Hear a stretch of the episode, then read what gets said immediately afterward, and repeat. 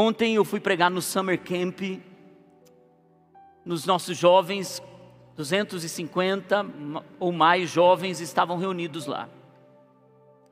Quando nós chegamos lá, a presença de Deus estava tão forte. E quando nós começamos a adorar, boa parte do nosso time de adoração estava lá. Quando nós começamos a adorar, a presença de Deus nos tocou de uma forma muito preciosa. E no meio do louvor, uma das nossas jovens sentiu no espírito de falar sobre perdão. Ela disse: Deus quer perdoar algumas pessoas aqui, mas Deus quer que você perdoe algumas pessoas que te machucaram, te feriram. E depois que ela fez essa oração, um menino, 17 anos, 18 anos, chegou para mim, em lágrimas, me abraçou, e ele disse: Obrigado, pastor, porque uma mensagem sua salvou a minha vida. Porque meus pais ouviram a mensagem. Você pregou sobre adoção. E meus pais foram até um orfanato e encontraram a minha minha irmã. E eles trouxeram para casa. Quando a gente era ainda criança. E hoje, durante o louvor, eu tive que liberar perdão para o meu pai, o pai que me deu um nome na minha certidão de nascimento. Eu tive que perdoá-lo porque ele nunca mais voltou. Ele nunca mais veio atrás, ele nunca mais procurou. E eu fiquei esperando naquele orfanato, dia após dia, que meu pai voltasse para me buscar. E de repente chega um casal que ouviu uma mensagem, que abriu o coração, e que chegou lá e olhou duas crianças, um menino e uma menina, e decidiram levá-los para casa. Ao mesmo tempo que hoje eu me sinto livre para perdoar meu pai, eu quero dizer o quanto eu sou grato, porque uma mensagem salvou a vida de duas crianças. E eu abracei ele, eu chorei, chorei, chorei com ele. Porque eu me lembro o dia que o Santana e a Débora entraram por essa igreja com duas crianças, que hoje já estão bem maior do que eu, que não é muito difícil. Eles chegaram com aquelas duas crianças, como se eles tivessem ganhado o maior tesouro da vida deles. Mal eles sabiam que o tesouro, quem tinha ganho, era aquelas duas crianças. Sabe, irmãos, muitas vezes você você pensa que algumas mensagens não podem tocar, não podem encontrar, não podem transformar a vida de alguém. Mas você não tem ideia do que o que você recebe nesse lugar transforma tantas pessoas. Gente que você conhece, gente que você não conhece. Deus está preparando você, Deus está tocando a sua vida. Deus está fazendo um anúncio sobre o futuro. Deus está entregando pérolas, sementes e tesouros em cada palavra que você recebe, em cada profecia que você ouve, em cada leitura da Bíblia que você faz, em cada encontro que você tem com Deus, domingo após domingo, ou no seu GC. São verdades que ficam guardadas e que vão se manifestar na vida de muitos lá na frente. Às vezes dos seus filhos, às vezes dos seus amigos, e por que não, gente que você nem conhece, será impactada pela palavra que você recebe. Jesus naquela cruz estava num lugar tão pequeno, territorialmente e de forma de população tão pequeno. Aquele homem na cruz do Calvário, na sua figura mais horrenda, mais dolorosa, uma, uma, uma atitude, uma disposição do coração, uma entrega de um homem, se tornou salvação para a humanidade toda. Não se engane, as coisas que você recebe em um culto, em um encontro, em um momento, verdades que você traz no coração quando você ouve uma, uma, uma, música, quando você ouve uma palavra, quando você recebe algo do Senhor, estão trabalhando para que no teu futuro essas coisas te encontrem de forma poderosa e impacte as pessoas que estão ao teu redor. Hoje pela manhã, quando eu estava orando sobre essa palavra e buscando o Senhor, entendendo o que Ele queria falar, eu sabia que hoje era um culto de adoração, então me preparei para uma mensagem muito curta, uma reflexão com vocês, para que você possa voltar para sua casa, ter tempo em família, você possa celebrar o que Deus está fazendo, mas que você saia desse lugar com o coração cheio de gratidão. No terceiro dia, ao terceiro dia, o túmulo estava vazio. Os discípulos chegam na quinta-feira, numa sala, e eles olham para Jesus, a mesa estava pronta, eles iam participar de uma refeição com Jesus, e Jesus, vendo cada um deles chegando das ruas empoeiradas de Jerusalém, onde animais passavam, onde o pó era tão violento por conta da estrutura precária da época. Eles chegam naquela sala e ninguém se preocupa em lavar os pés. Jesus pega a toalha e a bacia, e ele lava o pé dos doze discípulos incluindo aquele que iria traí-lo, incluindo aquele que iria negá-lo antes que o galo cantasse três vezes, incluindo todos os dez que iriam abandoná-lo diante da cruz, incluindo o único que ficaria aos pés da cruz, João, até o último instante. Ele não fez acepção de pessoas, ele lavou o pé de todos eles. A alma dele estava angustiada até a morte. Ele vai até aquele momento mais duro, ele diz: Senhor, no Getsemane, se possível, passa de mim esse cálice. Se possível, me permite não passar por isso mas em tudo faça-se a sua vontade, não a minha.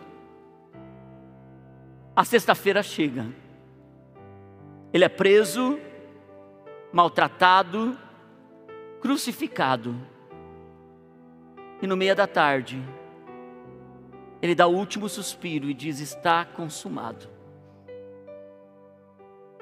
Seu corpo, pedido por José de Arimateia, um aristocrata, um nobre, um túmulo novo, ninguém havia usado. Vem Nicodemos, aquele que tem um encontro com Jesus no meio da noite por medo do que os amigos fariseus iriam pensar dele. E Jesus disse na ocasião, Nicodemos, é necessário que você nasça de novo se você quiser entrar no reino dos céus. Nicodemos ouviu a mensagem. José de Arimateia ouviu a mensagem. Aqueles onze discípulos, com todas as suas falhas, com todas as suas fugas, com todos os seus abandonos, com toda a forma de negar como Pedro negou, ouviram a mensagem.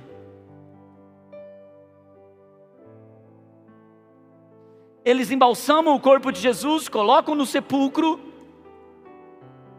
e aqueles que também tinham ouvido a mensagem, ainda que incrédulos, eles dizem: não podemos deixar esse túmulo sem proteção, porque ele mesmo tinha dito, e os seus discípulos têm propagado por aí, que ele vai ressuscitar no terceiro dia. Eles colocam por precaução soldados, soldados não apenas para proteger um túmulo aberto, mas com uma pedra enorme na porta do túmulo. Soldados protegendo o corpo de um morto. Porque eles também ouviram a mensagem. A mensagem é poderosa. Ela não apenas toca um casal que decide ouvir a mensagem e adotar um filho. A mensagem é tão poderosa que nos tirou do lamaçal do nosso pecado. A mensagem é tão poderosa que nos arrancou dos nossos fracassos e decepções. A mensagem é tão poderosa que quando não tínhamos coragem de dizer eu pertenço a Cristo, Ele nos manteve em amor durante todo o período da nossa fraqueza. A mensagem é tão poderosa mesmo para aqueles que dizem: Eu não acredito. A mensagem é tão poderosa para aqueles que se esforçam em rejeitar a poderosa palavra de Deus. E alguns colocam guardas na frente do seu próprio coração para dizer: ele não vai ressuscitar na minha vida. Esses guardas talvez sejam pecados, sejam mágoas, sejam dores, decepções, rejeições, que estão diante da pedra que precisa ser removida do teu coração. Mal eles sabiam que o terceiro dia já havia sido anunciado, desde a criação do mundo. A cruz estava na agenda de Deus desde a criação do mundo, conforme o, o, apóstolo João diz: no princípio era o Verbo, no princípio era Jesus, e ele era Deus, e ele estava com Deus. Mal eles sabiam que Jesus era a própria mensagem de Deus para a humanidade. Mal eles sabiam que a cruz vazia da mensagem da ressurreição estava no coração de Deus desde a eternidade. Que quando o homem pecou, já havia provisão do Cordeiro de Deus lá no jardim do Éden. O homem olhando-se nu, por conta do pecado, tentando se esconder de Deus, Deus envia o Cordeiro e mata o primeiro animal. Desde a criação, o cordeiro é morto, para com pele de cordeiro cobrir a vergonha do homem. Sangue é derramado. Era Jesus sendo anunciado desde a eternidade que para cobrir o pecado do homem, o cordeiro precisaria morrer. Quando Abraão pega o seu filho, três dias depois de sair da sua casa, chega no Monte Moriá, o mesmo monte que Jesus é crucificado. Ele coloca nos ombros de Isaac a lenha, e quando ele vai para matar o seu filho, três dias depois, na manhã do terceiro dia, Deus diz: Pare, Abraão, porque tem um cordeiro que eu já preparei para substituir o teu sacrifício. Deus sempre tem um cordeiro para substituir. O homem não precisa mais se sacrificar, o homem não precisa fazer mais nada, porque Jesus já fez tudo por você. Você precisa apenas ouvir a mensagem. E você olha para o Velho Testamento e para toda a história de Deus, e você encontra Jesus sendo anunciado como a mensagem que viria do coração de Deus. Amanhã do terceiro dia. Irmãos, quando Oséias, no capítulo 6, no versículo 1, ele diz assim: Venham, voltemos para o Senhor. Ele nos despedaçou, mas nos trará cura. Ele nos feriu, mas sarará nossas feridas. Depois de dois dias, depois de dois dias, Ele nos dará vida novamente. Ao terceiro dia, isso é um profeta no Velho Testamento anunciando que a única forma de curar o coração, restaurar a alma, ter uma vida abundante, é saber que depois de dois dias, este é o versículo 2. Pode deixar o versículo 2 para mim, vocês lá do. Isso. Conhecer. Versículo 2. O 2.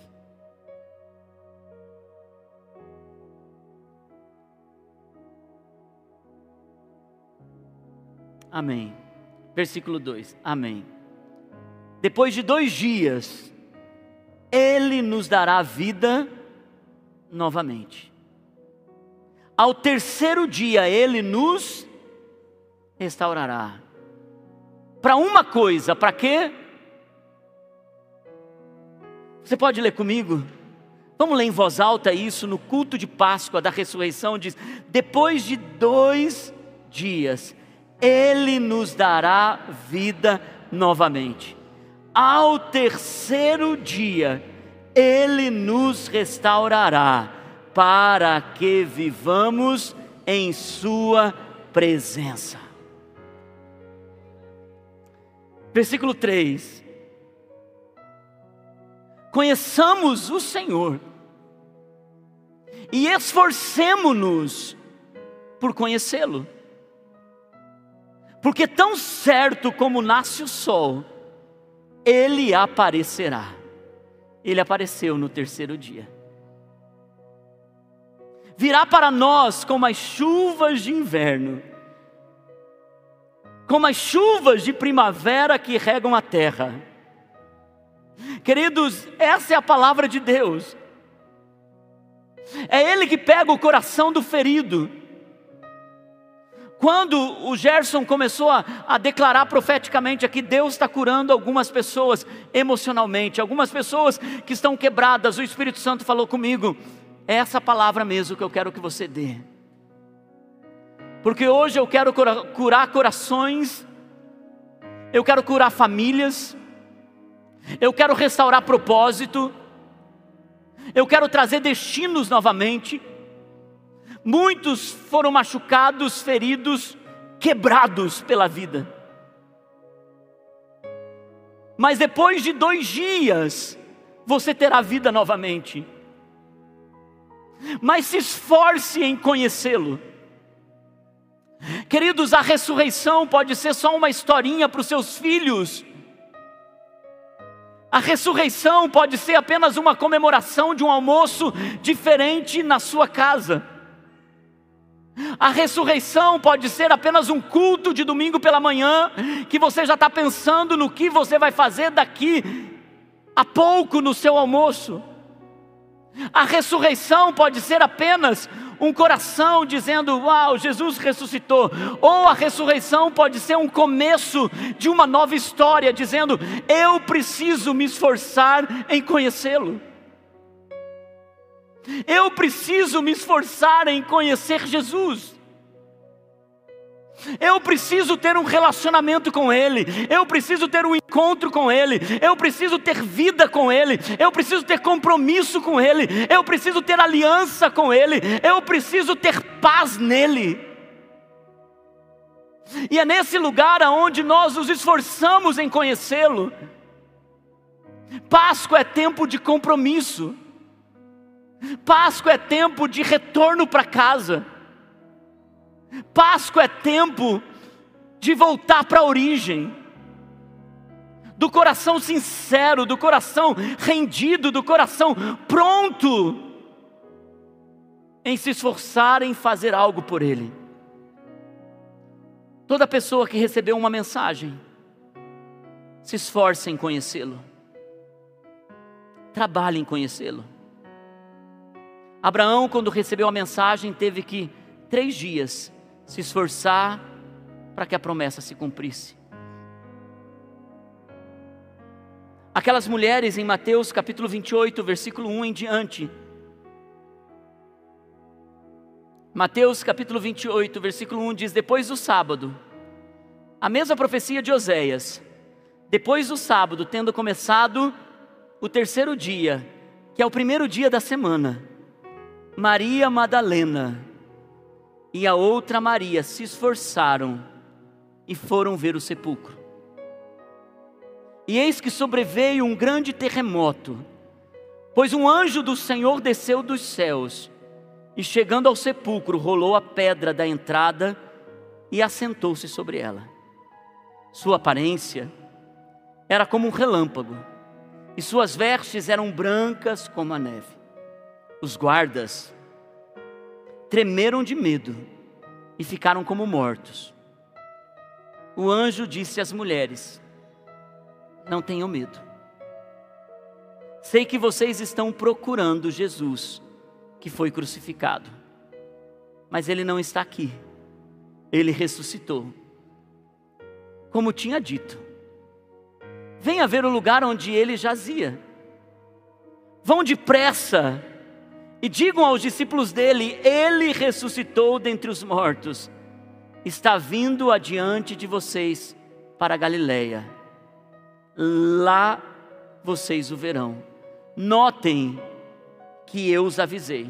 As mulheres saíram depressa do sepulcro, amedrontadas, mas ao mesmo tempo cheias de alegria, e foram correndo anunciar a mensagem aos discípulos de Jesus.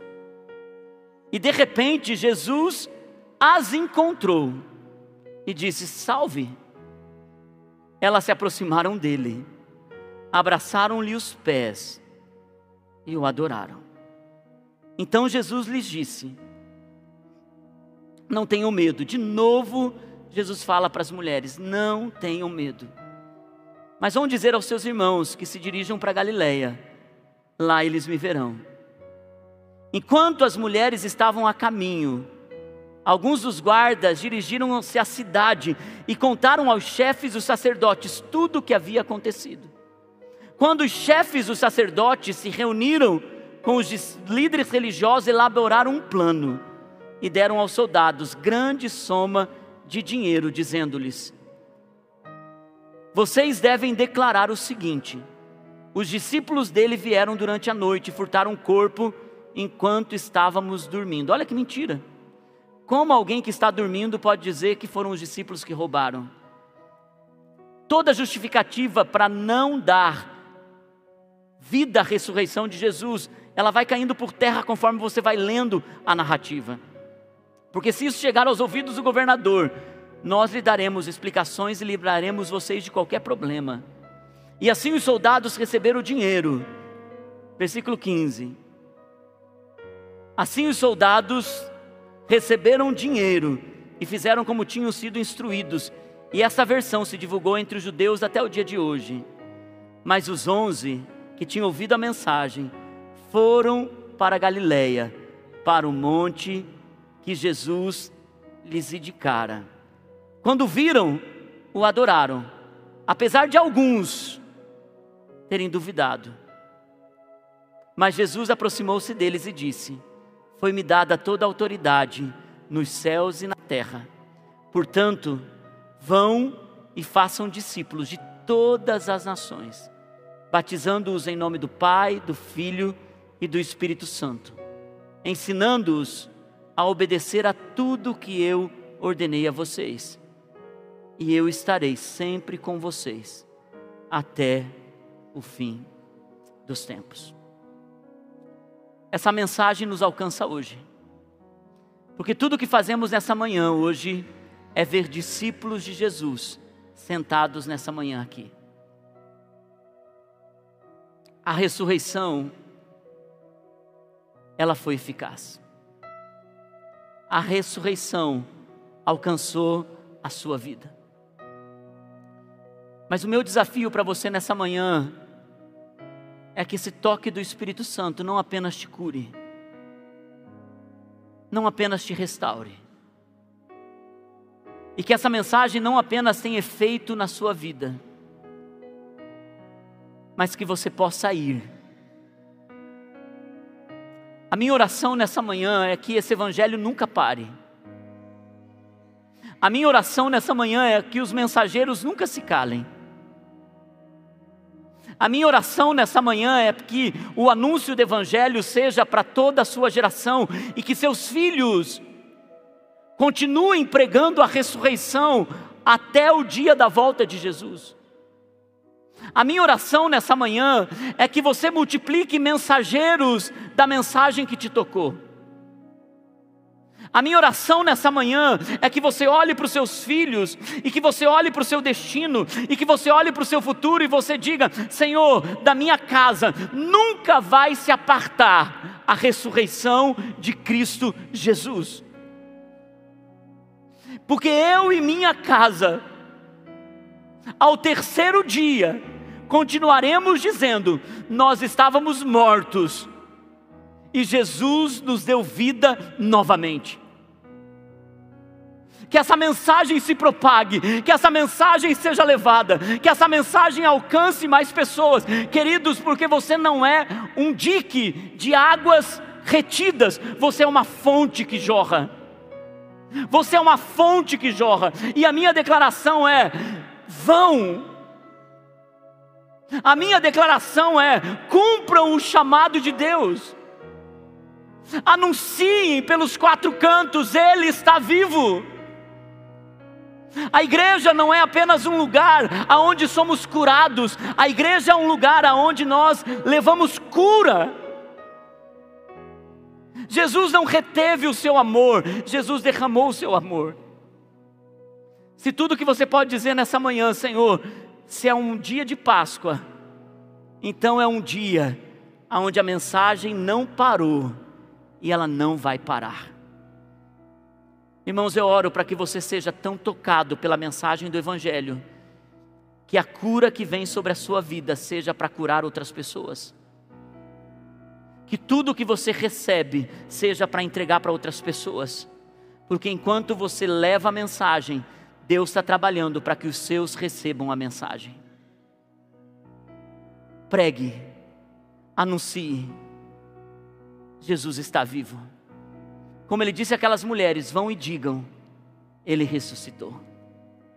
A palavra nessa manhã para vocês. Tudo que Jesus fez na sua vida tem um único motivo. Anunciem. Anunciem. Preguem.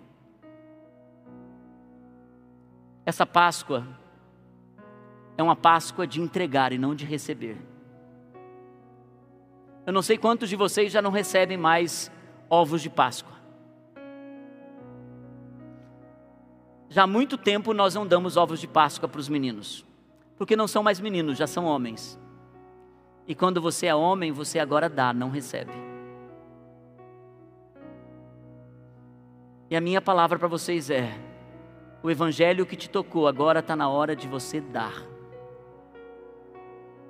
entregar, transferir. Porque tudo que você entrega volta em poder para a sua vida.